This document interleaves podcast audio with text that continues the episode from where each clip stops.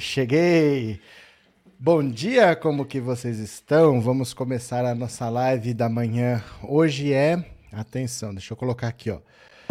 Hoje é Não alterei, pera lá. Deixa eu consertar. Hoje é sexta-feira. Eu alterei, mas não salvou. Sexta-feira, dia 1 de julho de 2022. É o último ano da triste era Bolsonaro e veja só, amanhã é dia 2 de julho, é o aniversário da independência da Bahia. É um evento histórico em que o Brasil tinha se ficado independente em 7 de setembro de 2022, mas é, muitos portugueses não queriam aceitar a independência, muitos queriam manter os privilégios no Brasil, muitos até queriam que o Brasil continuasse a ser colônia de Portugal. E aí teve um período um pouco turbulento que se encerrou no dia 2 de julho de 1823, no ano seguinte da independência, em que uma batalha lá em Salvador, os portugueses acabaram derrotados e foi como se fosse o marco final da independência do Brasil. Para comemorar essa data, Bolsonaro, Lula e Ciro Gomes estarão em Salvador amanhã. Bolsonaro, segundo me consta, até hoje ele já vai para a Bahia vai para a Feira de Santana, vai inaugurar um pedaço de não sei o que de Rodoanel, vai fazer motociata, mas amanhã os três principais candidatos estarão em Salvador e a disputa vai ser quem tem o evento maior. Porque o que se diz é que o Lula, o Lula não tem coragem de sair na rua. Se for medir no mesmo dia na Bahia, vai dar ruim. Se medir no mesmo dia, eu diria que a passeata, a mobilização do Lula vai ter o triplo, quádruplo ou quíntuplo da de Bolsonaro. Bolsonaro até se afastou. Ele ia fazer a concentração das motos dele em frente à Arena Fonte Nova, no dique do Itororó, mas é ali que vai ser o evento do Lula. Vai ser na Arena Fonte Nova. Então ele mudou para 5 quilômetros de distância, foi lá para o Farol da Barra e provavelmente amanhã ele vai passar uma grande vergonha. Ontem saiu pesquisa Datafolha em São Paulo para governo do estado de São Paulo e deu uma grande reviravolta que eu gostaria que vocês prestassem atenção para quem não assistiu a live ontem. Gente, ontem eu perdi a hora. Eu dormi, não sei porquê, não sei o que, que aconteceu, que eu fui acordar às 9h15 da noite. Eu até acordei achando que era de manhã, porque normalmente eu acordo às 8 eu achei que eu tinha acordado atrasado, eu achei que era de manhã. Falei, nossa, 9 horas, tô atrasado, dá tempo, até às 10 eu faço uma live. Não, era da noite, eu perdi hora ontem, peço desculpas a vocês, tá? Aí eu fiz uma live mais tarde, que começou 10 e meia da noite, mais fiz para não deixar de fazer. Muita gente não viu, então deixa eu explicar o quadro em São Paulo, que tem consequências no Brasil. Porque é o seguinte, a eleição começou com três candidatos ao governo de estado de esquerda em São Paulo. Tinha o Haddad pelo PT, tinha o Boulos pelo PSOL e tinha o Márcio França pelo PSB. Então a gente estava numa disputa em que o PSDB, que ganhou sete eleições seguidas, estava fraco, mas a esquerda estava fragmentada. Então não tinha um candidato que juntasse todos os votos da esquerda para tentar acabar com a sequência de sete vitórias seguidas do PSDB no estado de São Paulo. Aí o primeiro que desistiu foi o Bolos. O Bolos falou: "Eu vou apoiar o Haddad e vou sair para deputado federal para tentar eleger uma bancada maior para o PSOL na Câmara. E aí, o, nesse momento em que o, o Boulos tinha 10 e o Haddad tinha 20, com a desistência de, do Boulos, o Haddad pulou de 20 para 28. E ele continua com 28. Só que agora, se você faz uma pesquisa sem o Márcio França, sem o Márcio França, ele pula de 28 para 34. Isso quer dizer o seguinte: 34% do total significa 48% dos votos válidos. O Haddad fica muito perto de vencer no primeiro turno, caso o Márcio França desista. Só que o Márcio França não estava querendo desistir. O PT ofereceu para ele a vaga do Senado. Nós vamos apoiar você para ser o nosso representante no Senado, em vez de você tentar ser candidato a governador. Mas ele não queria desistir, para competir ao Senado, porque o Datena tinha 30% para o Senado. Todo mundo dizia que o Datena era favorito para essa vaga. Já tinha sido o Sérgio Moro, o Sérgio Moro desistiu, e agora quem desistiu foi o Datena. É a quarta vez que o Datena entra numa campanha política e antes de começar, dez dias depois de entrar, ele desiste. Agora não tem mais nenhum nome de peso disputando o Senado. Os nomes agora são desconhecidos. É, é Nise Yamaguchi, é Janaína Pascoal, que está com 5%, não tem nenhum nome forte. Então fica uma, um bom pretexto para o Márcio França desistir. O Márcio França desistindo, indo disputar o Senado, apoiado pelo PT, ele tem grandes chances de se eleger. O Haddad pula de 28 para 34, que é o resultado da pesquisa de ontem. 34% dos votos totais, se considerar só os votos válidos, isso dá 48%, e aí ele já fica perto de vencer a eleição no primeiro turno. O Tarcísio, que é o candidato do Bolsonaro, ele sofre rejeição muito grande por dois motivos. O primeiro é que ele não é de São Paulo, ele é carioca, até aí não teria problema. Se ele conhecesse o estado, não teria problema. O Brizola era gaúcho, foi governador do Rio.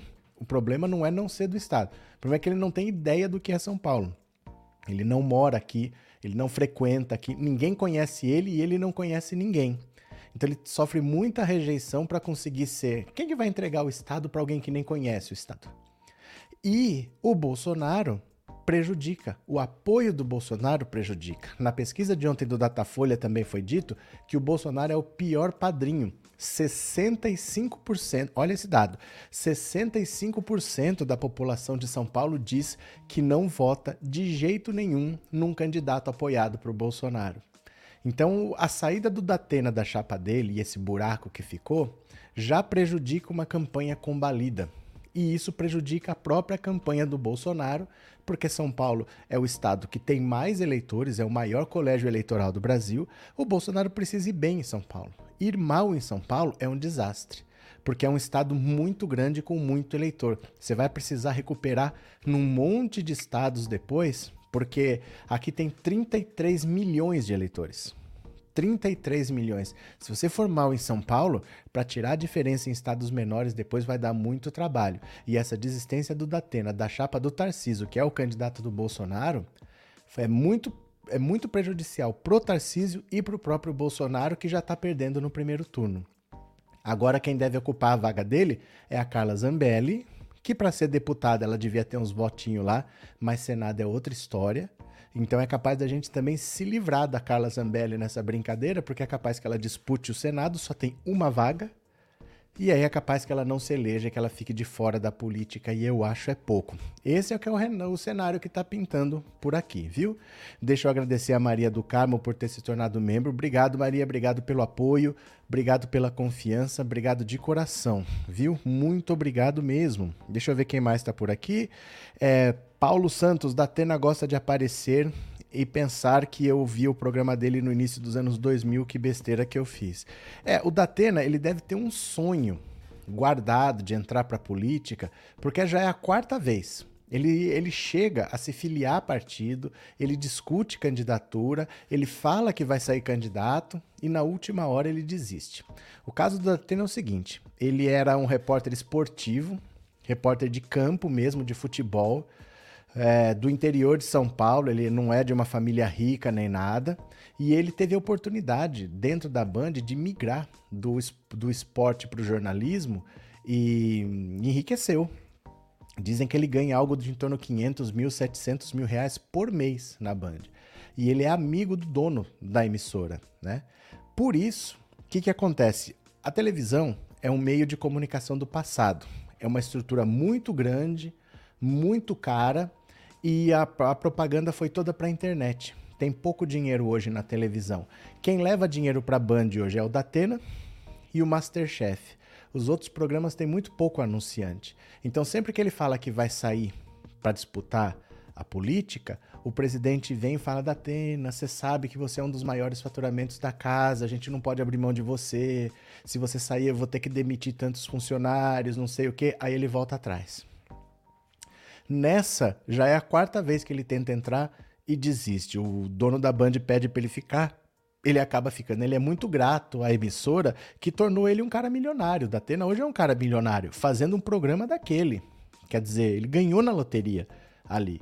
Então ele acaba desistindo porque ele sente isso, que ele é a casa dele, ali ele tem liberdade. Na política ele não é muito bem aceito, porque ele era afiliado ao PT, ele já foi filiado ao PT, o Datena. E aí ele tá apoiando o Bolsonaro, o pessoal não aceita ele muito bem. É meio complicado para ele esse negócio de sair da televisão onde ele está muito confortável e ir para política que é um terreno incerto. Acaba que ele desiste e nessa já é a quarta vez que ele faz essa presepada aí, né? Cadê? Roberto Delgado, bom dia. Muita inveja da corrida ao Senado em São Paulo. Aqui no Rio, os lixos Crivella, Romário e o filhote de garotinho estão encabeçando. É, aqui em São Paulo ninguém está encabeçando. Não tem nenhum candidato hoje destacado, porque quem estava na frente era o Datena, não é inveja para ninguém isso daí. E ele desistiu. Então pode ser que o Márcio França tenha um bom motivo, em vez dele bater cabeça com o Haddad, correndo o risco de perder, ele ia para uma disputa praticamente sozinho no Senado, porque sobrou lá Janaína Pascoal, sobrou um pessoal estranho, Paulo Scaff, não sobrou ninguém muito forte não. Se o Paulo, se o Márcio França desistir e disputar o Senado, ele tem grande chance de ser eleito e aí poderia ser o Lula presidente no primeiro turno, o Haddad governador talvez no primeiro turno e o Márcio França no Senado. Isso poderia fazer uma trinca bem interessante, né? Professor Elias, bom dia. Acho que muitos bolsonaristas não vão se eleger para deputado neste ano. A disputa local é mais de obras do que de ideologia. É que assim, muita gente não tem motivo para estar tá lá. Só se elegeu por causa da onda bolsonarista. E essa onda bolsonarista passou uma vez só. Ela passou em 2018 e ela não vai passar mais. Então muita gente não tem motivo para estar tá lá. Foi um monte de gente oportunista que aproveitou o bonde e a maioria não vai se reeleger. Vamos ler aqui algumas notícias, eu vou compartilhar a tela. Vamos comigo, ó. Bora.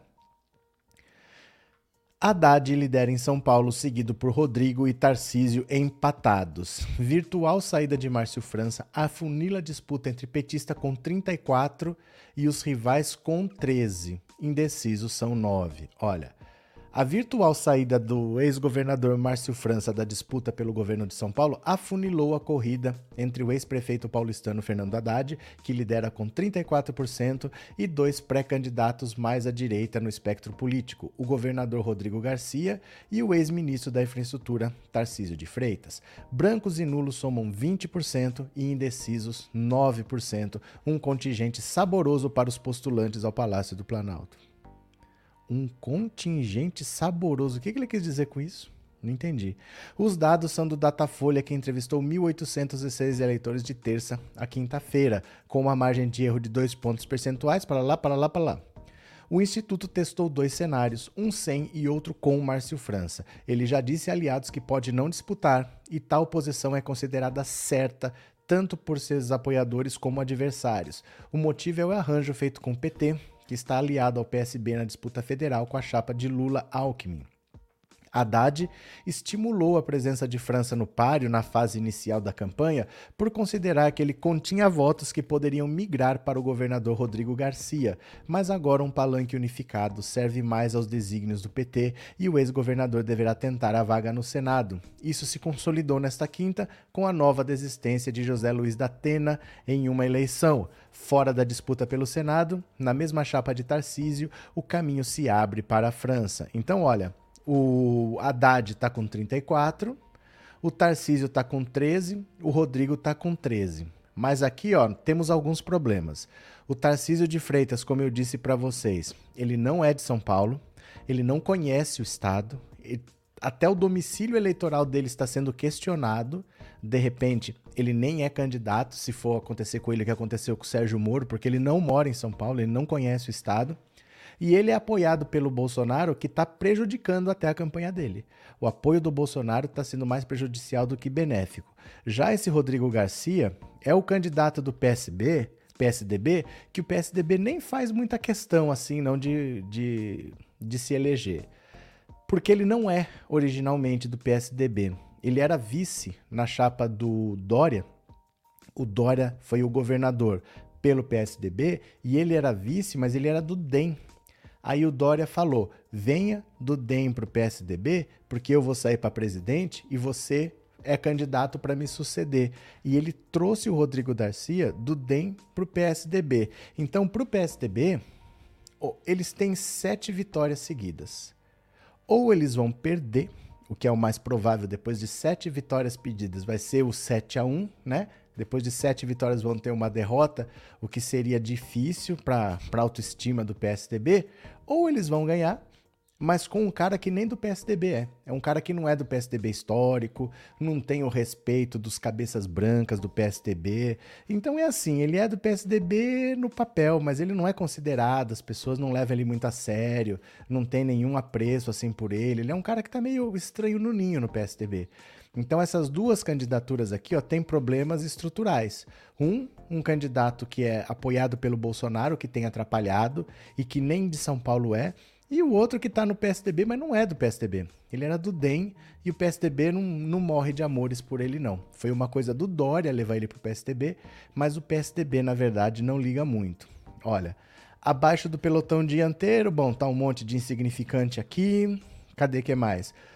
Quando França ainda tem seu nome testado, o cenário muda um pouco. Haddad segue liderando com 28, seguido pelo governador, por Márcio França com 16 e empate técnico com Tarcísio com 12 e o Rodrigo Garcia com 10. Olha, se ele tiver na disputa, o, Fran, o, o Haddad de 34 fica com 28. O Márcio França tem 16, aí o Tarcísio cai um pontinho para 12 e o Rodrigo Garcia fica com 10. Esses são os cenários.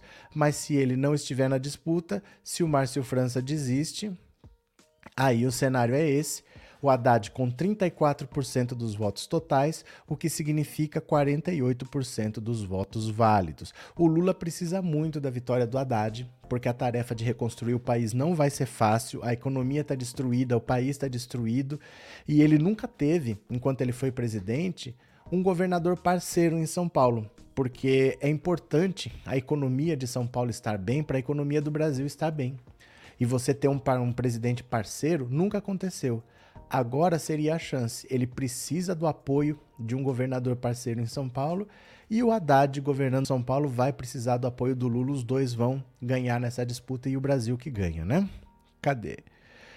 Aqui no Rio, o candidato da esquerda melhor colocado é o Molon, do PSB. Aí é que tá, Renata. O Molon, ele é mais um problema do que uma solução. Porque o PT, coligado com o PSB, a ideia era que o PT vai apoiar o Freixo, então o PT não disputa diretamente o governo do Rio para apoiar o Freixo do PSB, mas o candidato ao Senado seria do PT e não do PSB. E o PSB colocou o Freixo e colocou o Molon. Esse é que está o impasse. De repente, do que pode acontecer é até o PT tirar o apoio ao Freixo. Porque mesmo que apoie, não vai ser aquele apoio que vai ter a coligação. O Freixo pode ter o apoio informal, mas não ter o tempo de TV, por exemplo. Porque eles não vão fechar a chapa se o Molon quiser ser candidato. Está sendo um problema no Rio de Janeiro essa questão. O Márcio França, se ele desistir em São Paulo, não vai ser uma decisão isolada dele. Vai ser uma decisão do PSB que precisa englobar São Paulo, que precisa englobar Rio. E no Rio de Janeiro é uma situação estranha. Porque o Lula, eu acho que ele adora o Freixo. Ele quer apoiar o Freixo, mesmo que o Freixo mude pro PL, eu acho que ele vai apoiar o Freixo, ele gosta do Freixo. Só que o PSB está insistindo com a candidatura do Molon e está travando um pouco esse acordo. O Freixo pode sair prejudicado, porque sem uma aliança formal, o Freixo não tem acesso ao tempo de TV do PT. Seria importante ele ter, né? Cadê? Ah, cadê? Lula, presidente, e Haddad, governador de São Paulo, PT 13, Paulo Silva. Cadê? Maria do Carmo. Professor, não sei se você viu meu pacote de presente de assinaturas. É bom anunciar para estimular o que podem fazer o mesmo. É que assim, Maria, não aparece para mim. Vocês comentaram lá, mas não aparece para mim. E o YouTube não avisou, a gente não tá sabendo. Eu não sei como funciona. De verdade, eu não sei o que tem que fazer. Eu não sei onde é que faz isso. De verdade, assim, eu gostaria de saber. Eu, para mim não apareceu nada. De verdade, eu juro para você que para mim não apareceu nada. Se você puder explicar para as pessoas, eu juro que eu te agradeço, não é de sacanagem não, viu? Eu não sei como é que funciona, deixa eu ver aqui. Se eu, deixa eu ver se aparece aqui. Tá abrindo a live aqui. Ah, entendi. Deixa eu ver. Quando Deixa eu mostrar aqui para vocês, ó. Aqui na live, onde vocês mandam a mensagem, ó. Vocês escrevem a mensagem aqui, né? Se você clicar no dinheirinho, vai dar a opção de super sticker, super chat, assinatura e assinatura de presente. Se clicar na. Eu nunca vi isso aqui. Ó, 5 assinaturas por R$ 39,95, 10 assinaturas por R$ 79 e 20 assinaturas por R$ 159,80. Você comprando isso daqui, eu acho que o YouTube sorteia depois quem vão ser as pessoas contempladas. Interessante, né? Interessante. Eu não sabia que tinha isso não.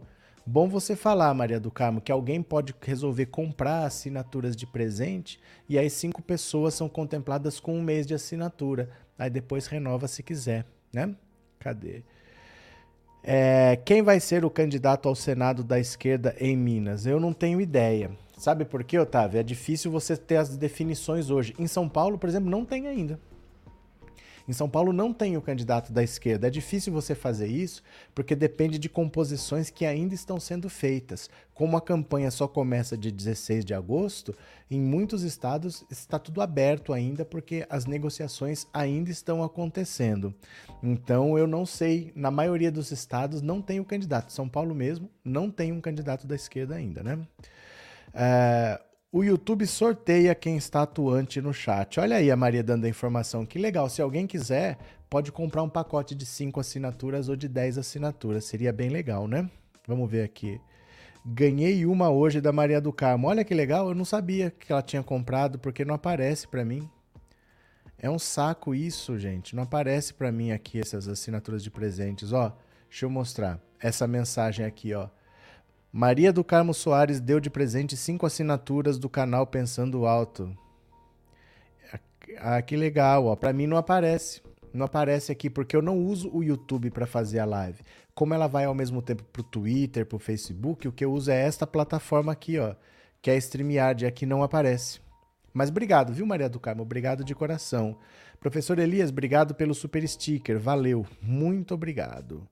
Bom dia, Marlene, bem-vinda. Pronto.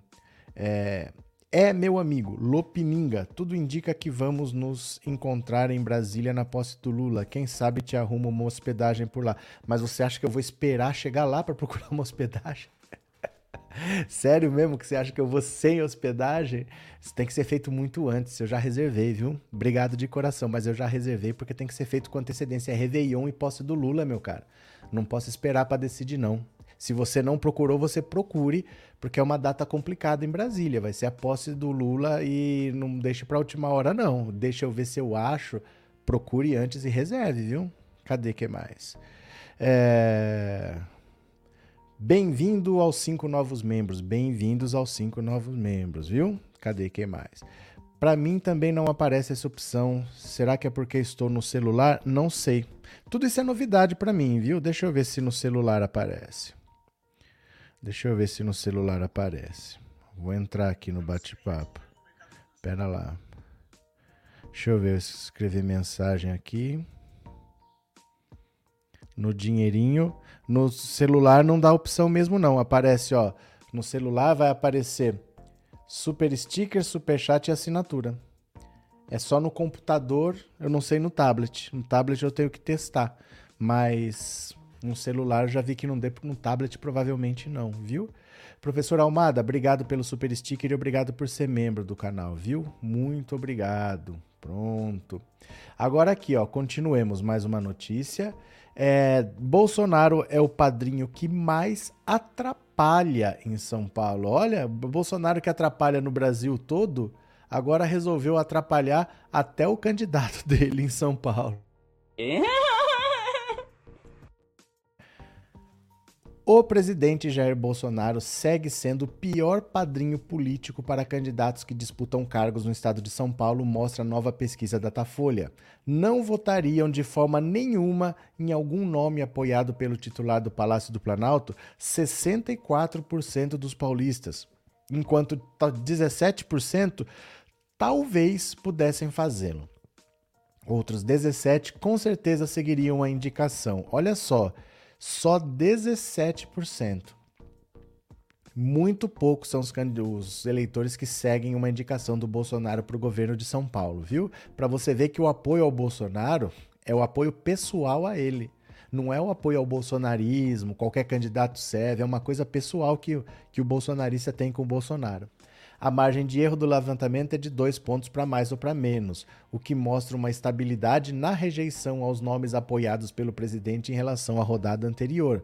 Foram divulgados agora é, blá, blá, pronto. Bolsonaro é o segundo colocado na corrida de sua sucessão, segundo Datafolha. Ele teve 28% das intenções de votos. Seu candidato ao governo de São Paulo é Tarcísio de Freitas. Ele foi escolhido pelo presidente filiou-se a republicanos para buscar o Palácio dos Bandeirantes. Tarcísio tem enfrentado críticas de aliados de Bolsonaro por não estar promovendo essa associação, embora haja em seu entorno a certeza de que o segundo lugar que ocupa na disputa estadual é resultado direto de transferência de votos do ex-chefe. Então, olha aqui, ó. Bolsonaro é o padrinho que mais atrapalha em São Paulo. Veja só, em porcentagem, presidente Jair Bolsonaro levaria você a escolher esse candidato só 17%. Talvez faça você votar nesse candidato 17 e não votaria de jeito nenhum num candidato apoiado por Bolsonaro 64%. Lula levaria você a escolher 24 e talvez 23, o que já dá 47. 47. No caso do Bolsonaro, dá 34. 34 para 47 dá 13% de diferença, né? E não votaria de jeito nenhum em um candidato apoiado, 51%, enquanto no caso do Bolsonaro é 64. 64 a 51. Agora o Alckmin levaria você a escolher o candidato com certeza 13 e talvez faça você votar 29, o que dá 42 e não votaria de jeito nenhum 53. Agora o prefeito da sua cidade levaria você a escolher 15, ninguém dá muita pelota pro prefeito em relação à disputa do governo. Talvez faça você votar 31 e 50 acham que não votaria de jeito nenhum num candidato indicado pelo prefeito da sua cidade. Né? O Bolsonaro é de longe a maior rejeição no Brasil, é a maior rejeição em São Paulo. O Tarcísio é um candidato desconhecido e que não é do Estado e apoiado por um presidente que mais atrapalha do que ajuda. Ele mesmo evita se associar ao Bolsonaro, mas ele não é do Estado, não é conhecido e não tem o apoio do Bolsonaro, o que levaria alguém a votar no Tarcísio de Freitas. É difícil até entender a candidatura dele, né? Por mais que atrapalhe o apoio do Bolsonaro, mas sem o Bolsonaro apoiar, a gente nem consegue entender por que, que ele quer ser candidato. No fundo, no fundo, o Bolsonaro ele quer um palanque em São Paulo, porque funciona assim. Você tem dinheiro. O seu partido recebe um dinheiro para fazer a campanha. Só que esse dinheiro é dividido. Uma um parte X é para disputa a presidente, outra parte é para governador, outra parte é para deputado federal, para deputado estadual, para senador, é dividido. Então o que eles querem é: eu tenho o meu dinheiro da campanha para presidente. Se eu puder economizar, eu vou para São Paulo, eu uso o palanque que já vai ser montado para o governador de lá. Eu vou para o Rio, eu uso o palanque do candidato ao governo do Rio. Eu vou para Porto Alegre, uso o palanque. E eu não preciso gastar o meu dinheiro da campanha de presidente. Porque senão, imagina, se eu não tiver nenhum governador me apoiando, 27 capitais para eu fazer comício, eu vou gastar o meu dinheiro em 27 cidades diferentes. Já se eu tiver candidatos ao governo, tem a verba separada para o governo e eu economizo o meu dinheiro da campanha nacional. Então talvez o Bolsonaro só queira um candidato para não gastar dinheiro aqui, porque ele está atrapalhando o Tarcísio e o Tarcísio nem quer associar a imagem dele ao Bolsonaro, apesar de ele não ter nada a oferecer. Ele não tem nada a oferecer, mas ele também não quer estar tá perto do Bolsonaro, não. Bem complicada essa dupla aí, viu? Marinês, a compra de voto de Bolsonaro é sinal de desespero. Não venda seu voto, depois vai sofrer por quatro anos. Ih, nem tem, vai ter efeito nenhum, porque eles vão aprovar agora para começar a pagar. Nós já estamos em julho vai aprovar agora, semana que vem que vai votar isso na Câmara, porque essa semana eles estão votando no Senado, semana que vem vota na Câmara. Se der tudo rápido, vai começar a pagar em agosto. Agosto, setembro já é eleição, já era. Para revirar uma situação dessa, dois meses, não tem como, né? Esse Tarcísio sai mostrando obras que nem terminadas estão. Não, nem foi ele que começou, e nem estão terminadas. Normalmente é a obra que já estavam sendo feitas, que ele só tinha que terminar e nem terminou, e é o que tem, né? Cadê? O senhor não teve pesquisa para Datafolha ontem? Não, teve semana passada, né? Ou semana foi semana passada que teve. Já teve semana passada. É, ontem foi para governador. Não vai sair toda semana. A Datafolha faz uma por mês. Né? Cadê? Bom dia, ótima sexta-feira, Maria Chiodeto. Bom dia. Cadê? Quem mais está por aqui? É, a compra de votos é sinal de desespero, eu acabei de ler. É, Bolsonaro é tudo de ruim para o Brasil. Cadê? Não venda Marinês de novo. Marinês poderia ter ajudado os brasileiros antes, agora está comprando, mas não está comprando. Está tentando comprar, ele não está conseguindo comprar. Não está conseguindo e não vai conseguir. Agora, o Braga Neto, que é o vice dele, resolveu atrapalhar também. Braga Neto fez uma fala ontem bastante complicada que o pessoal ficou. Porque ele estava falando para empresários. O que, que o empresário quer? Eu não sei se você é empresário, mas faz de conta, você tem uma empresa. O que, que você quer? A coisa que você mais precisa. Você precisa saber o que vai acontecer. Então, tudo que você quer é um candidato que fale: eu vou fazer isso, isso, isso, e que te possibilite programar o futuro para você saber se você pega o um empréstimo, se você compra material. Às vezes, para comprar uma máquina, a máquina você compra agora, ela vai ser entregue daqui seis meses. Aí, quando ela for entregue, você tem que treinar o seu pessoal, não sei o quê. Para ela estar tá funcionando, leva um ano. Então, não é assim. Eu preciso saber o que vai ser o futuro. E o Braga Neto deu uma frase extremamente infeliz para os empresários. Dá uma olhada aqui, ó. Fala de Braga Neto sobre eleição constrange empresários no Rio. É uma besta quadrada, né? O general Walter Braga Neto, pré-candidato a vice de Bolsonaro na chapa em que ele disputará a eleição, disse em um encontro com empresários da Federação das Indústrias do Rio de Janeiro que, olha só, se não for feita a auditoria dos votos defendida pelo presidente, não tem eleição.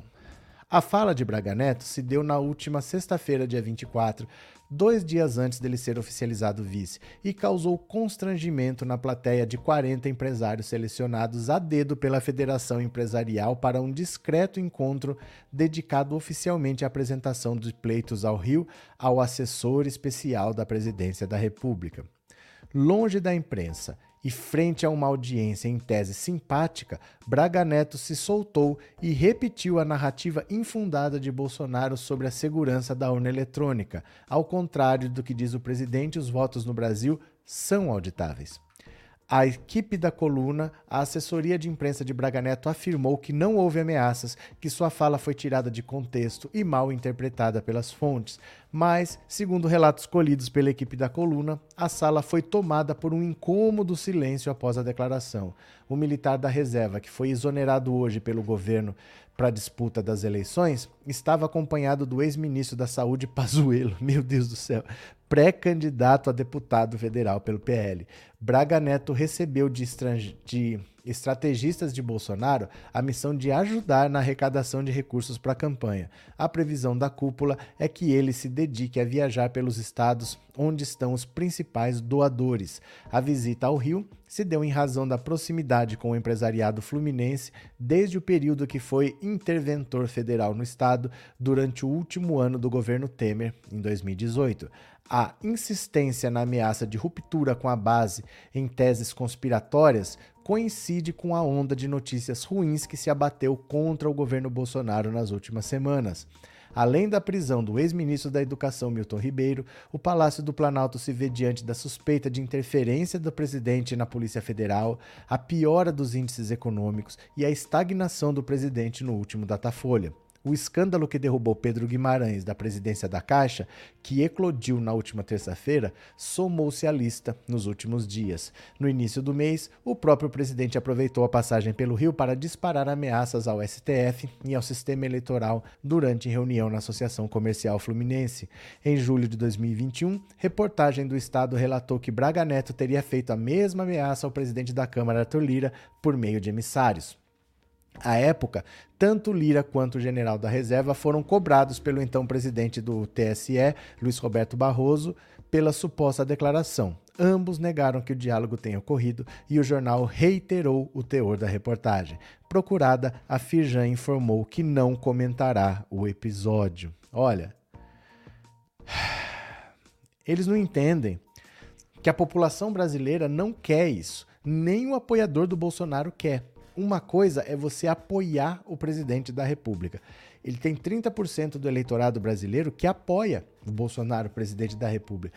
Golpe é outra coisa. De cada três eleitores do Bolsonaro, dois são contra golpe. Eles querem que o presidente vença, até porque eles acham que o Bolsonaro vence no primeiro turno. Mas eles não apoiam golpe. Nem o próprio eleitor radical dele. Então é a minoria da minoria da minoria que apoiaria. Eles não têm apoio para isso. Eles não têm apoio da população para um golpe. Bolsonaro tem 30% do eleitorado, ele tem apoio para ser presidente, para governar, para disputar a eleição, não para dar golpe.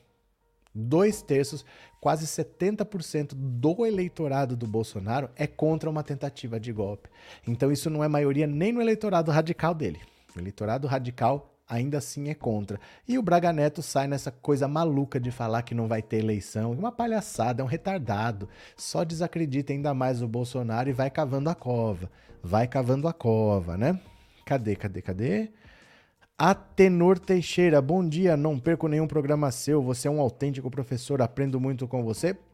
Abraço, Atenor. Abraço, viu? Valeu. Bom dia, José Alves. O Bozo está imitando a política do PT, só que o PT é o ano inteiro, não só alguns meses antes da eleição. Tem um grave erro nisso que você falou. Isso não é imitar a política do PT, porque a política do PT nunca foi comprar apoio. Bolsonaro está comprando apoio, o PT não comprava apoio. A primeira coisa que o PT fez, assim que tomou posse com o Lula em 2002, foi criar o PAC, que era o Plano de Aceleração do Crescimento. Por que, que o Lula fez o PAC? Porque para gerar emprego, não basta gerar qualquer emprego. Tem uma parte da população que é mão de obra não qualificada. Esse pessoal não teve uma escolaridade decente, não tem uma formação profissional específica, mas é gente que precisa trabalhar e que precisa comer. Então o PAC com obras pelo Brasil todo, gerou emprego para quem ia, ia trabalhar de pedreiro, para quem ia trabalhar de servente, e empregou esse pessoal. Então a maior parte do que o Lula fez foi gerar empregos. O PAC gerou empregos. Para algumas pessoas, às vezes o emprego não bastava. Porque, por exemplo, eu conheci um caso assim. A, a pessoa era uma mulher, ela era separada, ela teve um marido que separou, foi embora com ela, ela teve, ela teve dois filhos. E teve um segundo que eu acho que também sumiu na vida. Ela não chegou a casar com ele e ele sumiu na vida. Ela estava sozinha, ela trabalhava, ganhava pouca coisa acima de um salário mínimo e tinha quatro filhos para sustentar. Então ela não tinha condição de sustentar cinco pessoas comendo dentro de casa com um salário. Então, para esses tinha o Bolsa Família, que na época era 77 reais, se não me engano, vezes 4, dava uns 300 reais, que naquela época ela fazia um supermercado e mantinha todo mundo. E aí ela tinha o trabalho dela. Ela trabalhava e tinha o Bolsa Família. Então o que o Lula fez não é o que o Bolsonaro está fazendo de comprar apoio. O, Lula gerou empregos, o PAC gerou empregos. Para algumas pessoas que só o emprego não bastava, também tinha o Bolsa Família, mas isso é parte de um processo, né? Você também abriu nunca, ó, os governos do PT sozinhos abriram mais vagas em universidade do que todos os outros governos da história somados. Se você pega todas as vagas de universidade do Brasil desde 1500 até hoje, o PT em 14 anos abriu mais vagas de universidade do que antes. O Haddad era o ministro da Educação. Então você democratizou a educação, você criou as cotas para ter um acesso não só a gente rica às universidades, você teve é, mais acesso à saúde, você levou médicos para o interior do Brasil, você criou a farmácia popular onde você poderia pegar o seu medicamento de graça. Então são coisas completamente diferentes. O Lula não comprou apoio, né? O Bolsonaro ele só está fazendo isso por causa da eleição. Em três anos e meio ele não fez rigorosamente nada, né? Cadê? É, LJ Rodrigues Haddad vai ser governador de São Paulo, vai ser apertado igual a eleição como é que é? Vai ser apertado igual a eleição na política. Não entendi. Como assim? Cadê? É, Antônio Martendal. Bom dia. O Bolsonaro falou que se a esquerda voltar ao poder, nunca mais sairá. E tem razão, a esquerda já provou que é de longe o melhor. É, não dá para entender se essa frase é de um fã ou de um hater, né? que será que ele quis dizer com isso? Ele quis ameaçar ou ele quis incentivar as pessoas a votarem na esquerda, né? Cadê quem mais? Se não fosse a facada mentirosa do Bozo, o Haddad era nosso presidente e o Brasil seria outro, mas vamos para frente com ordem e progresso. Pronto. Cadê quem mais? Deixa eu pegar mais uma aqui para vocês, ó, mais uma notícia. Venham comigo, vamos ler. Desespero eleitoral de Bolsonaro já atrapalha a entrada do Brasil na OCDE. Vamos ver por que aqui, ó. Venham para cá. Com tantos problemas no governo, corrupção, assédio sexual, inflação, passou despercebida nos últimos dias a guerra instalada no Planalto por causa da OCDE. O chanceler Carlos França foi bombardeado por colegas. A ala de ministros que trabalha pela entrada do Brasil no Clube dos Países Ricos por apoiar a parceria de Bolsonaro com a Rússia, o que irrita os membros da organização e dificulta o acesso ao organismo. Com o prolongamento da invasão russa na Ucrânia, as cartas dos países europeus e dos Estados Unidos condenando Vladimir Putin passaram a ser cada vez mais duras. Na hora de assinar, o Brasil, por orientação da França, costuma vacilar e defender uma tal de neutralidade na questão. Num entrevero recente, o governo só concordou em assinar uma carta condenando a guerra depois de o ministro do Meio Ambiente, Joaquim Leite, conversar com Bolsonaro. França poderia ter feito esse papel, mas não queria assinar a carta, diz o ministro. O Leite foi que salvou o governo. O Brasil quer entrar na OCDE e, ao mesmo tempo, obter fertilizantes e o diesel baratos da Rússia. A chance de dar certo é zero, diz o ministro, irritado com França e Bolsonaro.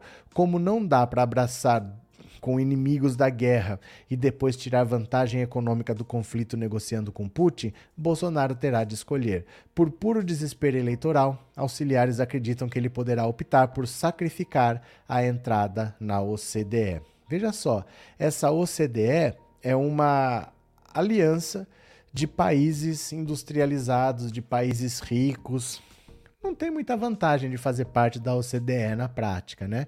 Existem organizações que são mais vantajosas do que você entra.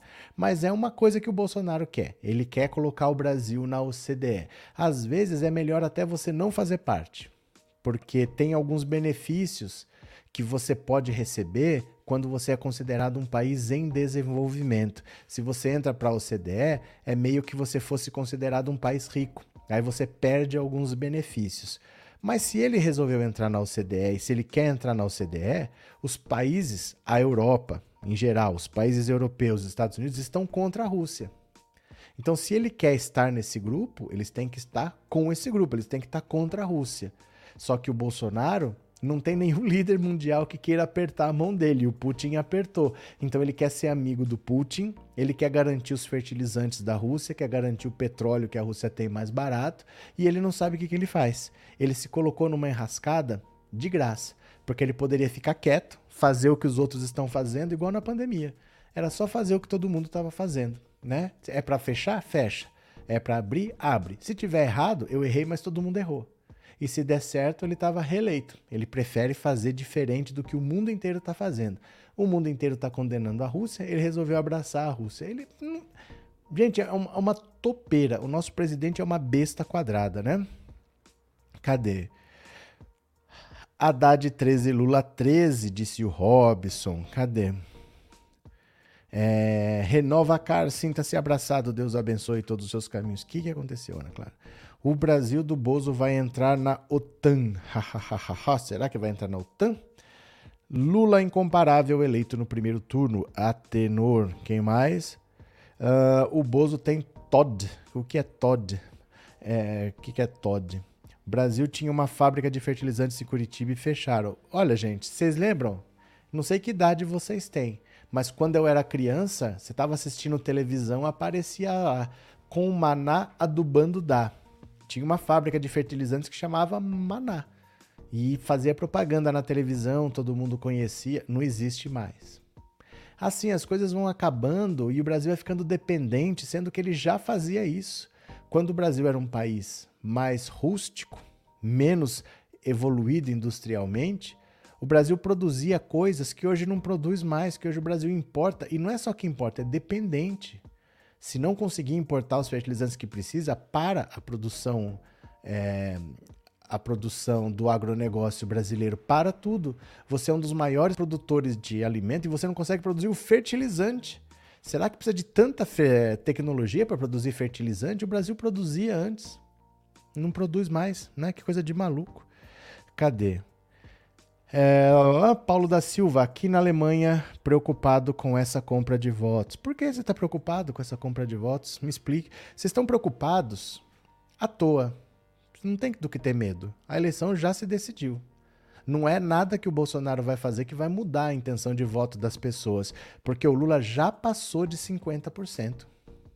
O Lula já passou de 50%. O Lula está com 54%. Não é o Bolsonaro crescer. O Bolsonaro precisa convencer um eleitor do Lula a virar bolsonarista em dois meses. Você acha que é fácil um negócio desse? De verdade, assim, né? É, cadê? Agronegócio importa tudo, fertilizantes, agrotóxicos, maquinária. É verdade. Bozo vai ganhar cadeia perpétua para nunca mais sair, ele e a família rachadinha. Pronto, deixa eu ler mais uma aqui. Deixa eu ler.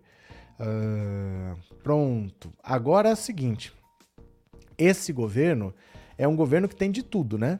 Tem militar corrupto, tem pastor que, que pede propina tem também é, ministro do Meio Ambiente que vai liberar apreensão de madeira ilegal. E tem também agora é tarado, tem tarado na caixa. Né? As denúncias agora, gente, é que não era só o presidente. Toda a alta cúpula da caixa era assim. Imagina o inferno que era trabalhar na caixa, para as mulheres que estavam lá. Parece que é uma coisa que disseminada na caixa, essa coisa de assédio sexual. Tava faltando um escândalo sexual, agora tem. Olha, investigação de assédio mira outros figurões da caixa. Gente, mas isso aqui não vai parar. A lista de assediadores e de vítimas na caixa só cresce no Ministério Público Federal. Três executivos estão na mira das investigações e novas servidoras já foram intimadas a prestar depoimento como testemunhas e como alvos de importunação. Há ainda histórias circulando sobre outros executivos que passaram pelo banco e agora estão em cargos importantes em outros órgãos. A cultura do assédio sexual e moral no banco fez muitas vítimas. A investigação será longa, diz uma servidora da Caixa. Olha que está acontecendo aqui é o seguinte: todo mundo sabia o que acontecia. Todo mundo fez vista grossa. Todo mundo sabia que era assim. Lá em Brasília não era segredo para ninguém. Mas as pessoas tinham medo de denunciar porque não é qualquer emprego. Você prestou um concurso, você talvez esteja num lugar que você quis a sua vida inteira. Você não vai sair falando para depois sobrar para você e você perder o emprego. Então, por muito tempo, isso aconteceu com as vítimas caladas e o pessoal fazendo vista grossa do outro lado. Aí, uma pessoa resolveu fazer uma denúncia anônima para o Ministério Público e relatou tudo. Fez a denúncia de ponto a ponto e deu os nomes: Fulano, Fulano, Fulano, Fulano, Fulano.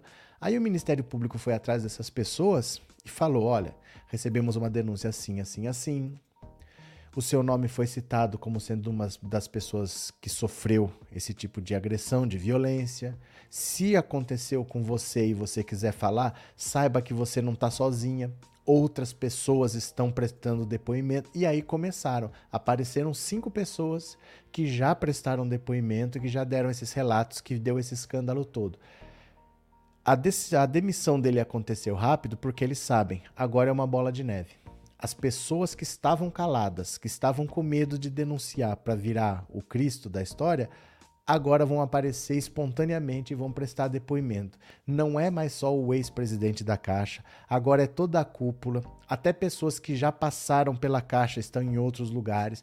Vai ser uma denúncia atrás da outra e o Bolsonaro está quieto. O Bolsonaro não diz nada. Ele foi aconselhado pelo Centrão. Demite o cara e faz um discurso forte, fica do lado das mulheres, diz que o comportamento dele é inaceitável. Bolsonaro está calado. Por que será? Porque ele sempre soube, porque ele aceita e porque ele acha que mulher tem que ser tratada desse jeito mesmo. Esse é o ponto de vista dele, ele nunca negou. Né? Aquela famosa frase dele para Maria do Rosário, foi para Maria do Rosário, né? É, só não faço isso com você porque você não merece. Na cabeça dele existem as mulheres que merecem. Então ele sabe e ele tá quieto até agora. Isso destrói, isso destrói as chances de Bolsonaro. Não tem 100 reais que tape essas coisas. As mulheres rejeitam Bolsonaro absurdamente. É coisa assim de 60 a 19. É uma goleada que ele toma das mulheres. As mulheres vão derrotar o Bolsonaro nessa eleição, né? Cadê? Maria do Carmo, quem gosta de meter medo no resultado das eleições é a grande mídia que aproveita para incutir mais medo em quem tem medo de Bolsonaro ganhar. É porque assim, medo engaja. Medo engaja. Por isso que tem canais que vocês assistem, que vocês gostam, que vive falando que o Bolsonaro vai dar golpe, que vive falando que o Bolsonaro vai fugir, que vive falando que o Bolsonaro tem acordo com não sei quem para fazer não sei o que. Medo engaja. Se você tiver medo, você ouve uma informação que você não ouviu em lugar nenhum, mas você ouve a informação e aquilo te assusta, amanhã você volta para saber o que, que saiu daí. Para que lado que foi? Piorou? Acabou aquele problema? Se vier outra informação, no outro dia você volta. O medo engaja. Então a imprensa usa esse medo que o Bolsonaro provoca para gerar engajamento, para gerar notícia. É, é um método isso, isso não é por acaso não, viu? Cadê? Em Minas Gerais, o candidato ao governo é o Calil Jonas Soares. Atenor, sou de Fortaleza, parabéns pela sua programação e suas informações autênticas sem fake, um verdadeiro ensinamento. Abraço, Atenor. Já se inscreveu no canal? Já se inscreveu? Se inscreve aí, valeu? Tarcísio vai ser eleito no primeiro turno. O Haddad foi péssimo prefeito, não tem chance nenhuma. É verdade. É verdade. Você não tem nome, você não tem foto e você quer ainda dar opinião que, que eu falo para você? Toma vergonha na tua cara, apenas um servo. Você que é apenas um servo vai servir na casa que partiu. Ó, para quem tem medo do comunismo, para quem tem medo do comunismo. Tem medo do comunismo, são os latifundistas, são os monopolistas, são os colonialistas, enfim, os parasitas. São os latifundistas, são os monopolistas, são os colonialistas, enfim, os parasitas. São os latifundistas, são os monopolistas, são os colonialistas, enfim, os parasitas. Cadê quem mais? É, cadê os mediadores para tirar o gado do canal? Não, eles estão desesperados, eles vão aparecer. Isso daí é, faz parte. Ó, você vai conviver com essa gadaiada por aí uns 30 anos, viu? Eles não vão desaparecer quando perder a eleição, eles vão continuar por aí, até na sua família. Não tem muito jeito não, viu? Cadê? Lula já era. é só ele sair nas ruas que a maioria do povo brasileiro chama de ladrão. Lula já era, vai ser envergonhado nessa eleição. Tem razão, tem razão sim. Deixa eu falar uma coisa para você, apenas um servo. Deixa eu falar uma coisa para você. Limitado e dificilmente sabe falar o português corretamente. Você fala problema, cleme, embingo. Então, o que que você faz? Aprende a ter a, a segunda língua que você aprende é o silêncio. É uma língua maravilhosa. Você fica bem quieto. Hum, e as pessoas vão chegar até você e falar assim, fala, e você não fala. E a alegria vai tomando conta de todo mundo à sua volta. Pronto, cadê que mais? É, professor da tua família, na minha família tem muito gado. Minha família não é grande, mas toda família tem alguém. Se você procurar, qualquer família de alguém tem. Ó, eu não sei se vocês, vocês dão. Vocês têm uma noção do que é esse número? Bolsonaro com 30% quer dizer o seguinte: que se abre a sua janela, passou três pessoas, uma é bolsonarista radical. Em qualquer lugar que você vai ter um bolsonarista, no seu trabalho, você vai numa loja, você vai no restaurante, você vai no supermercado, onde você vai. Gente, é um terço do país quase. É um número assustador de grande. Eu não sei se vocês têm noção do que é 30%, porque parece que é assim, ó, tem um bolsonarista lá em Trinidad Tobago. Não, tem em todo lugar, é um terço do país quase. É muita gente. É muita gente. Não tem como numa família não ter um bolsonarista. É muita gente. 30% é muita gente, né? Cadê, cadê, cadê? Este gado é cego ou só doido? Vai saber. Essa, sei lá o que acontece. Podia ser bêbado, né? Porque uma hora a ressaca passava. Essa gadaiada continua passando pano para esse desgoverno triste demais, né? Cadê quem mais aqui? Choregado, choregado. Deixa eu pegar mais uma aqui para vocês, ó. A candidata ao Senado agora em São Paulo é Carla Zambelli. Eu acho bom que ela não vai ser nem senadora nem deputada. Com a desistência de Datena, Carla Zambelli deve ser a candidata ao Senado na chapa de Tarcísio. Isso é assustador, olha. Como que uma pessoa dessa, fiscal de banheira de manifestação, acha que vai ser senadora da República? Vamos lá. Carla Zambelli tornou-se a favorita, de longe, para ocupar a vaga de candidata ao Senado na chapa de Tarcísio de Freitas, a partir da desistência de Datena de concorrer ao cargo. O núcleo duro da campanha de Tarcísio a vê como a melhor opção, inclusive por ser mulher. O Palácio do Planalto também é favorável a essa solução. Se a possibilidade se concretizar, o PL perde um de seus puxadores de voto para a eleição para a Câmara.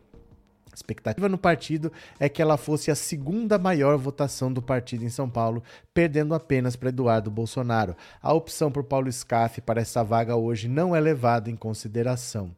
A melhor coisa que pode acontecer é ela sair candidata ao Senado, porque não vejo as pessoas votando nela como senadora, não vejo esse apoio e ela deixa de ter votos para a Câmara, porque para a Câmara podia ser que ela tivesse uma boa votação porque são muitas vagas, é possível que ela tivesse alguns votos e ajudasse a eleger outros. Aí ela deixa de arrastar esses votos para o PL e ainda vai entrar numa disputa onde a chance dela ganhar é muito pouco.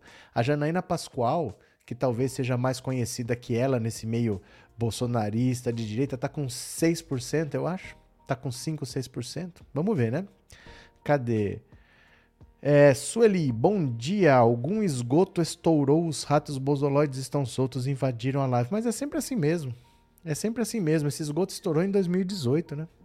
É triste ver esse povo apoiando esse desgoverno com tantos problemas e a destruição que ele fez com o nosso país. É que assim, é, o tal do Bolsonaro não é uma coisa. Não é uma opção lógica. Existe a realidade. Esse pessoal que apoia Bolsonaro escolheu viver em algum outro lugar, mas não na realidade. Eles não vivem aqui. Então não adianta você falar para ele, olha, tem denúncia disso, olha, corrupção ali, porque eles não ligam para os fatos. Eles optaram por viver fora da realidade. Então não adianta você mostrar a realidade para eles, não, não faz sentido. Para eles está tudo certo do jeito que tá, né? Vocês querem ver? Deixa eu mostrar um vídeo aqui, ó. Eu vou ter que procurar aqui rapidinho, mas eu, eu acho. Quer ver? É, pera só um pouquinho aqui, ó. Deixa eu achar aqui. Para vocês terem uma ideia do que é esse pessoal maluco. Você quer ver? Deixa eu achar aqui rapidinho. Rapidinho. Rapidinho. Deixa eu ver aqui. Pera lá, pera lá, pera lá. Pera aí, viu? Aguenta as pontas que eu já vou achar aqui para vocês. É um vídeo que eu vi agora há pouco. Deixa eu achar aqui onde é que tá. Aí, rapidinho. Rapidinho, rapidinho. Hum, deixa eu ver. Pera lá. Eu vou mostrar porque é interessante. É sobre isso mesmo que a gente tá falando. Que gente doida é essa? Pera lá. Deixa eu ver se eu acho aqui. Hum, pera lá, pera lá, pera lá, pera lá, pera lá. Deixa eu ver se eu acho aqui. Aguenta as pontas, viu? Achei.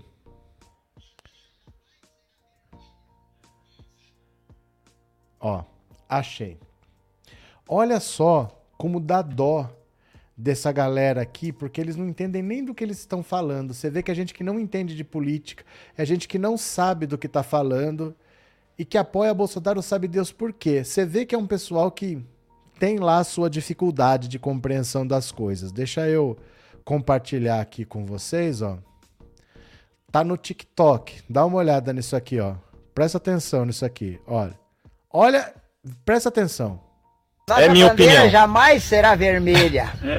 É. Essa vai é uma ser, clássica. Vai ser sempre verdinha e amarela e azul. Não, eu concordo plenamente com vocês. Só que a gente não pode fechar os olhos para nenhum não, tipo não, de corrupção, não, é isso? Não, nenhum mas- tipo de coisa Não, que tá não, errada. Mais, mais Nada. roubo que teve no PT, aí eu discordo contigo. Aí vamos, vamos, vamos mudar o tom da conversa. Ah, Porque pe- aquele roubo que tinha, É claro que agora o PT estão tudo contra, porque ele cortou a roubalheira. Isso aí que jamais vai, vai fi- ficar vermelha essa bandeira. aqui. O senhor acha o que sobre a investigação da PGR no caso dos pastores não, no não, MEC? é, é. Ah, não, não, PT, PT não, não, não, não, não tem mais nem, nem conversa. Não, eu não sou petista, eu acabei de dizer que pra mim o PT é um partido de Mas se vagabundo. tu ignora a bandeira do Brasil, Não tô ignorando, eu amo essa bandeira. não, tu disse que não. Eu não disse? Que hora que eu disse disse isso? que não, a bandeira não vai ser bandeira. Não, eu disse que essa é uma clássica, cara. TikTok ele não concorda com nada, só com ele mesmo. Você vê meus vídeos lá, Eu cara? te vejo. São legais, não são? Eu acho bonito que você sempre tá contra. Contra o quê? O Tudo. que tá errado, né? Eu Tudo. sempre tô contra É, tudo que tá errado. Desde você. o PT até o Bolsonaro. Isso não é muito É, bom? eu Eu você. acho que esse modelo de cidadão que eu adoto pra mim é o modelo ideal, não? É o senhor mesmo? não acha? É acha pra que a gente deveria você ser tá errado, falando, né? ser contra tudo que tá errado? Mas voltando aqui à pergunta que eu tava fazendo Rapaz, pros a senhores ali sobre Graças a economia. Deus. Não, a gente tá dar indo graças bem? a Deus. Só vou te falar o seguinte, igual eu falei pra ele. Nós temos que dar graças a Deus, você que é jovem, você deve ter irmão, você deve ter irmãzinha, né? Tem. A gente, a gente tem que dar graças a Deus pelo Bolsonaro estar no poder. Porque ele quer é, que continue tudo como antes. O que que vocês acham da economia no país? Tá indo bem ou mal? O que, que eu vou dizer para nós? Para nós está melhor que antes. E a inflação sendo a quarta mais alta do mundo? O que, que o senhor tá, acha? o mundo todo tá, tá com inflação. O mundo todo estando com a inflação altíssima, nós somos o quarto. O que, que o senhor acha? Eu acho que não, não temos tão, tão ruim como. Se nós estamos em quarto, De inflação lá em cima, nós estamos em quarto. Atrás de Turquia, por exemplo, que vive um caos, e Argentina, que vive outro. É Logo em seguida ali tá o Brasil. Tá ruim, né? mas, mas já. Como é que eu vou dizer? Com toda essa pandemia, com todas essas dificuldades, que, com, com um sistema que, que não está colaborando também, como é que vai funcionar? Mas o senhor acha que a gente tá indo bem em que aspecto na economia, então? Ah, eu de política não, Tá vendo? não, não domino muito. Tá vendo? a É economia, isso. ela tá presente em nossas vidas. O senhor tá gostando É de pagar altíssimo no preço dos alimentos no supermercado, por exemplo? Tá bem caro, não tá? Ah, mas, mas tudo tá difícil. Se a gente trabalha, a gente conquista, a gente tem acesso, graças a Deus. Mas, claro, quem fica esperando as, as coisas cair na mão, é óbvio que eles vão achar péssimo. Mas a senhora então acha que se o camarada fizer por merecer, ele tem que pagar caro mesmo? No... Não, não Nas é coisas? por merecer, é mas pagar se o- caro. É, é assim, ó. A... Que a gente tá pagando caro em tudo, desde o pobre ao rico, né? Sim, Tá tudo caro. com certeza, mas assim, ó, se você trabalha, você tem acesso às coisas, tudo funciona. Tudo funciona. Mas a senhora não acha que uma má gestão do governo atrapalha a gente a ter Mas- uma economia boa, onde os preços são mais acessíveis porque a inflação é baixa? Olha, eu, eu acho assim, ó, a- o nosso ah, ah, ah, presidente, ah, ah. ele tá de parabéns, tá? E é, é- só que ele não consegue trabalhar sozinho. Então tem uma, como é que eu vou me expressar aí? Me ajuda, Enio. O, o, o- Uma dificuldade de governabilidade, mais ou Isso, menos, com é isso. certeza. por Ele precisaria ter apoio do Congresso, por Com exemplo. certeza. Porque Eles... tudo que ele quer fazer estão contra, como é que vai funcionar? O senhor e a senhora sabem que ele se aliou ao Centrão, né? Ele tem o Centrão, que é o, o grosso da péssima política do Congresso nas mãos. E mesmo assim, tendo o Centrão na mão, o que, que ele aprova por meio de legislação? De bom para o país. Olha, eu quero dizer, vamos, Ele não vamos- tem dificuldade de governabilidade. Tá vendo? Olha o ele não silêncio. tem muito muito o que fazer, mas eu tenho certeza que vai, ele está no caminho certo. Mas o Centrão, a gente sempre não criticou, inclusive o próprio Bolsonaro não criticava o Centrão antes. Olha, a gente não é muito de política. Aí, ó. Esse Tá, é o eleitor do Bolsonaro. mensalão, né? É Do esse. PT, que foi horrível, o maior escândalo de corrupção do péssimo, país. Péssimo. A senhora lembra mais ou menos o que que foi? O que que consistiu Mas esse, mensalão? todo esse dinheiro que foi desviado lá para fora tivesse aqui, nós não ia estar nessa situação. Eu concordo, concordo plenamente com vocês. Fazer Basicamente, eu vou explicar o que, que foi o mensalão. O mensalão foi compra de votos de parlamentares com orçamento público. Isso é errado, não é? E o Centrão era o grosso de quem recebia essas emendas. Não é errado? Isso foi o mensalão. Ah, mas se, é- se, é- se Aí é o Bolsonaro tá com esse tipo de mas gente vamos, hoje. vamos, vamos chegar ao- ao- aonde você quer chegar, pelo que eu tô vendo. Se é pra votar no PT, voltar o que tava antes, aí, aí esquece. Vamos, vamos Você votar- sabe qual que é a minha opinião sobre o PT? Olha a bandeira aí. Porque aqui, é a ó, vamos abrir a bandeirinha, porque a PT nossa, pra mim é uma bosta. A nossa- Não quero PT a nesse nossa- país nunca mais. nossa é minha bandeira opinião. jamais será vermelha. Vocês percebem que é o tipo de gente que não entende nada de nada? Ele não sabe por que apoia, não sabe quem que é, não sabe o que faz. Esse é o eleitor do Bolsonaro. O típico é esse daí. Dá, dá pena de ver os argumentos, sabe? Né, mas é porque a economia tá boa, se a pessoa se esforçar, ela consegue. Tá vendo o mundo destruir. Tá vendo que o Bolsonaro sequer trabalha. O Bolsonaro nunca tá em Brasília. O Bolsonaro só faz motociata pelo Brasil. Ah, mas não deixam ele trabalhar. O que, que ele quis fazer que ele não conseguiu? Ele comprou o Centrão, ele comprou os votos que ele precisa para qualquer coisa. Por que, que ele não consegue? Mas é esse é o eleitor do Bolsonaro. Não entende rigorosamente nada de política, né? Cadê? Minha colega pobre diz as mesmas coisas que não deixa o Bozo trabalhar. Mas olha, eu vou dizer uma coisa para vocês. Até faria sentido.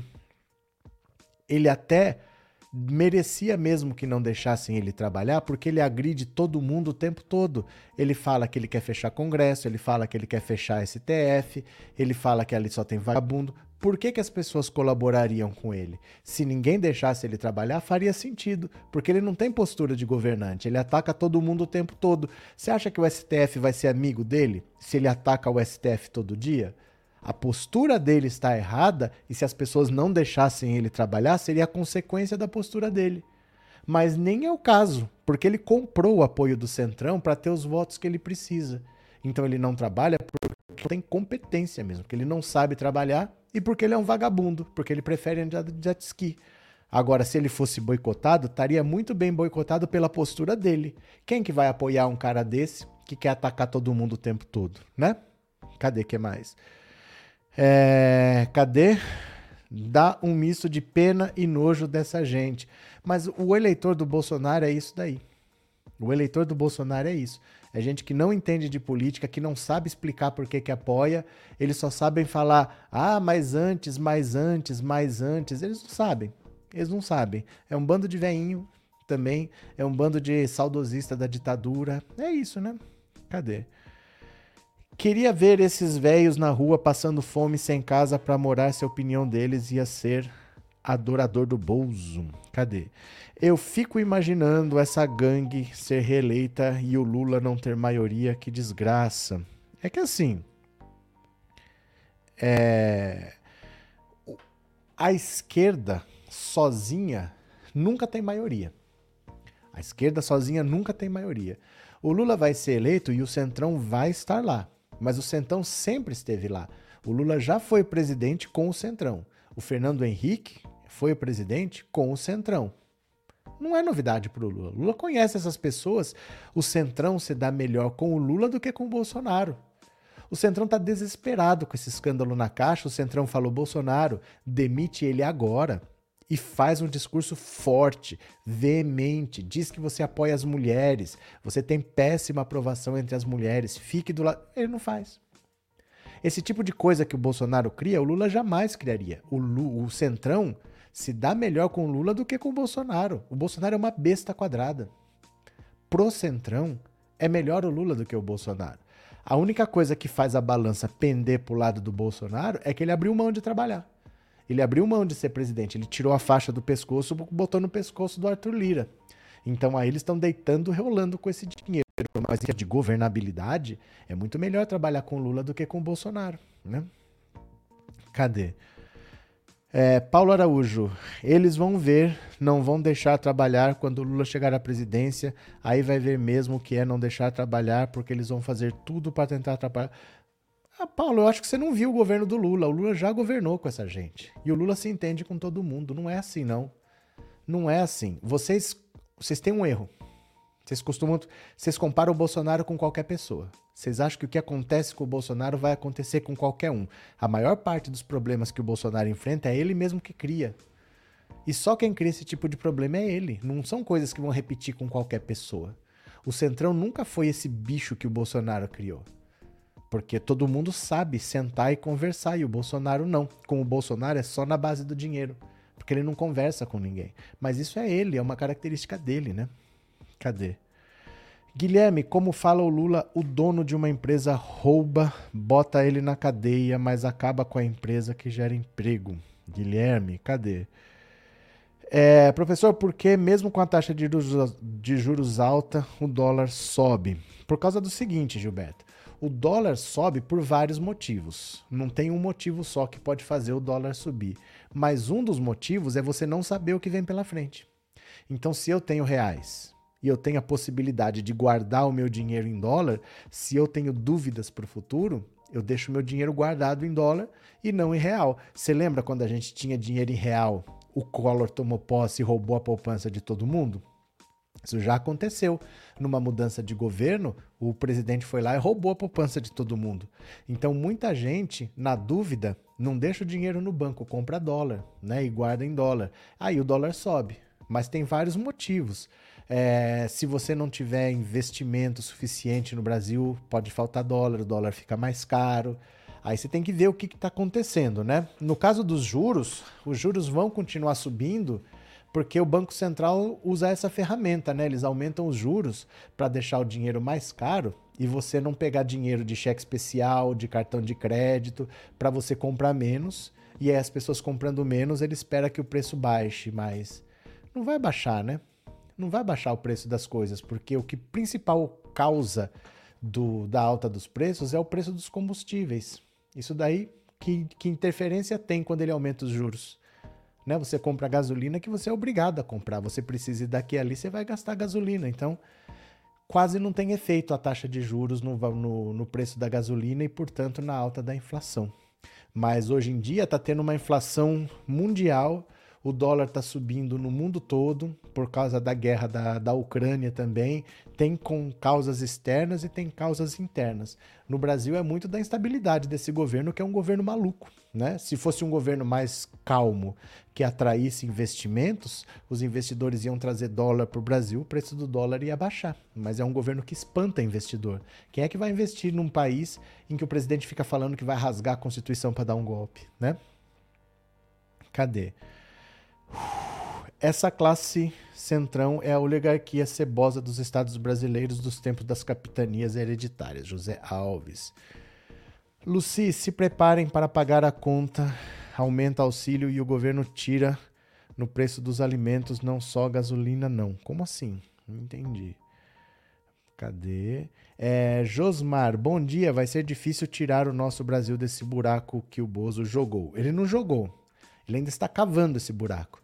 O Bolsonaro tem uma eleição para disputar dia 2 de outubro, mas ganhando ou perdendo, ele ainda é presidente até dia 31 de dezembro. Então a gente ainda vai ter seis meses dele cavando o buraco. Ninguém sabe que buraco que ele vai entregar para o próximo presidente. Ele provavelmente, quando ele sacramentar que ele vai perder, ele vai começar a detonar o próximo governo, gastar irresponsavelmente para prejudicar o próximo governo, né? Cadê que mais? Emanuel, bom dia. Mas o eleitor do Bozo é igual a um porco. Você tira ele da lama, dá um banho com sabonete, coloca perfume, desodorante e, e ao soltar ele volta correndo para a lama. Não tem jeito, Emanuel. Pronto. Deixa eu pegar mais uma aqui. Olha. Ai, meu Deus do céu. Olha o, as coisas que o Bolsonaro comemora num país que tem 30 milhões de pessoas passando fome, ó. Deixa eu pegar aqui. Ó, dá uma olhada. Pronto. Bolsonaro ironiza Lula e promete chegar a um milhão de registros de posse de arma para CACs. CAC é caçador, atirador e colecionador. CAC. O presidente Jair Bolsonaro afirmou que pretende chegar ao número de um milhão de pessoas com licença para o porte e a posse de armas sob a condição de caçadores, atiradores e colecionadores, os chamados CACs. A declaração ocorreu nesta quinta-feira, na tradicional transmissão ao vivo em redes sociais, em tom de comemoração pelo aumento exponencial do número de CACs no Brasil. Segundo o levantamento do Fórum Brasileiro de Segurança Pública, divulgado nesta semana, o país chegou à marca de 673.800 pessoas com a licença, um número 10 vezes maior que o observado há cinco anos. Foram 63.137 registros em 2017. Para Bolsonaro, a alta representou uma boa notícia. Uma boa notícia que faltou à imprensa noticiar: estamos chegando a 700 mil CACs no Brasil. Eu pretendo, havendo uma reeleição aí no ano que vem, chegar a 1 milhão de CACs no Brasil. Em tese, as categorias dos CACs obtêm armas de fogo para exercerem atividades como a prática esportiva, caçadores e atiradores, e a preservação de patrimônio, colecionadores. A autorização ocorre por meio do Exército. Porém, o governo Bolsonaro facilitou o registro por essas categorias sob a bandeira armamentista. No anuário deste ano, o Fórum Brasileiro de Segurança Pública alertou que a quantidade de armas obtidas pelos CACs ultrapassou em muito a quantidade de armas dos órgãos públicos. É incrível, num país que passa fome, o presidente comemorar que aumentou o número de CACs, o número de pessoas que têm o direito a possuir arma de fogo, e ele quer chegar a um milhão de CACs no Brasil. Qual é a lógica disso? Como o Brasil resiste a dois mandatos de uma besta quadrada como essa, né?